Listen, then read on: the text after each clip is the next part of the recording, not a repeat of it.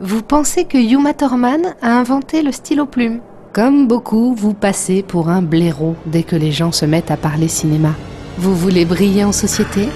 Alors cette émission est faite pour vous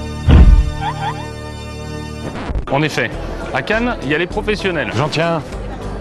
Alors ils peuvent pas voir de films parce qu'ils ont pas le temps, ils sont trop occupés à se vendre les leurs entre eux. Il y a aussi les cinéphiles. Viens, toi. Alors eux, ils peuvent pas voir de films parce qu'ils se font refouler à l'entrée des cinémas, il n'y a pas assez de place pour tout le monde. Et puis il y a ceux qui se la pètent. Oh non, je rêve. Alors eux non plus, ils peuvent pas voir de films parce qu'on peut pas se la péter dans le noir. Aujourd'hui mon petit Grégoire, Aujourd'hui, coach, les liaisons dangereuses. Réalisé en 1988 par le Britannique Stephen Frears, Les Liaisons Dangereuses est l'adaptation de la pièce de Christopher Hampton, elle-même adaptée du célèbre roman épistolaire de Pierre Chauderlos de la Clos paru en 1782. Saviez-vous que le film, évocation du libertinage de la noblesse française du XVIIIe siècle, a reçu trois Oscars, meilleur décor, meilleur costume et surtout meilleur scénario? Ou encore que ces liaisons dangereuses ne sont pas l'unique adaptation de ce classique de la littérature française, puisqu'en 1959, Roger Vadim mettait en scène une version emmenée par Gérard Philippe et Jeanne Moreau, alors qu'en 1989, Milos Forman faisait de même avec le film Valmont porté par Colin Firth dans le rôle titre.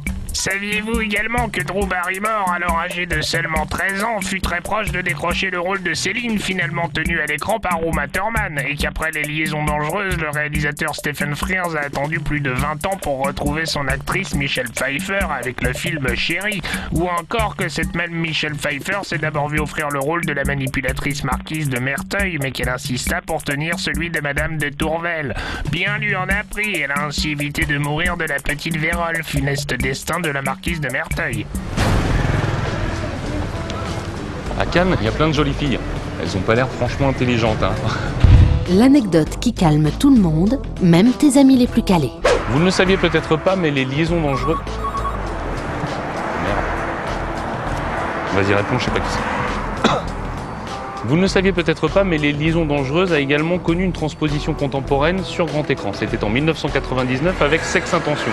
D'ailleurs, la réalité a rattrapé la fiction puisque les deux amoureux du film, incarnés par Ryan Phillips et Reese Witherspoon, sont réellement tombés amoureux l'un de l'autre pendant le tournage. Ils ont d'ailleurs formé pendant près de 10 ans l'un des couples les plus célèbres d'Hollywood. Merci qui Putain, j'entends rien, éloigne. Mais mets-toi à côté. Ouais, c'est mieux là. Ouais. Allô Qui Ouais, moi je suis le pape. Attends, attends, attends, attends, attends, bonhomme. Tu sais ce que tu vas faire? Tu vas nous appeler à Paris si tu trouves le numéro, tu nous laisses tranquillement travailler, ok? Ta gueule.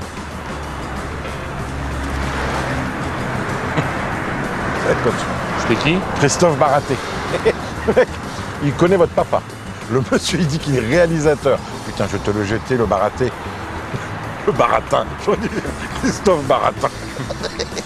Oh putain, le Christophe con, Baratier. malade. Ouais. Vous connaissez Un petit peu, ouais.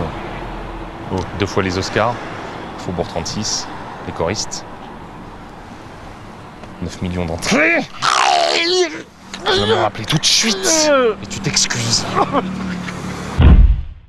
Euh, moi, si je l'ai lu, c'est uniquement pour une chose, c'est parce que votre père, euh, enfin, j'ai beaucoup de respect pour lui, donc je me suis dit, bon, bah, il faut quand même là. Mais là, je suis, je suis totalement accablé, en fait. Je suis totalement consterné. Bah, bah, euh, c'est- en effet, c'est triste. hein. Je- euh, Pardon? ben, L'histoire est triste. C'était le but. Je dis, éventuellement, vous me dites, vous avez, allez, on va dire Cadmerade, Danny Boone, Guillaume Canet. Ensuite, vous allez chercher, je sais pas pourquoi, on peut en rêver, un Nicole Kidman ou une, une actrice américaine de premier renom. À limite, je regarderais ça, mais je ferais tout refaire, refaire. Mais en, en- en attendant, je sais même pas comment, avec ces gens-là, vous allez pouvoir les convaincre de, de- de mettre leur nom là-dessus.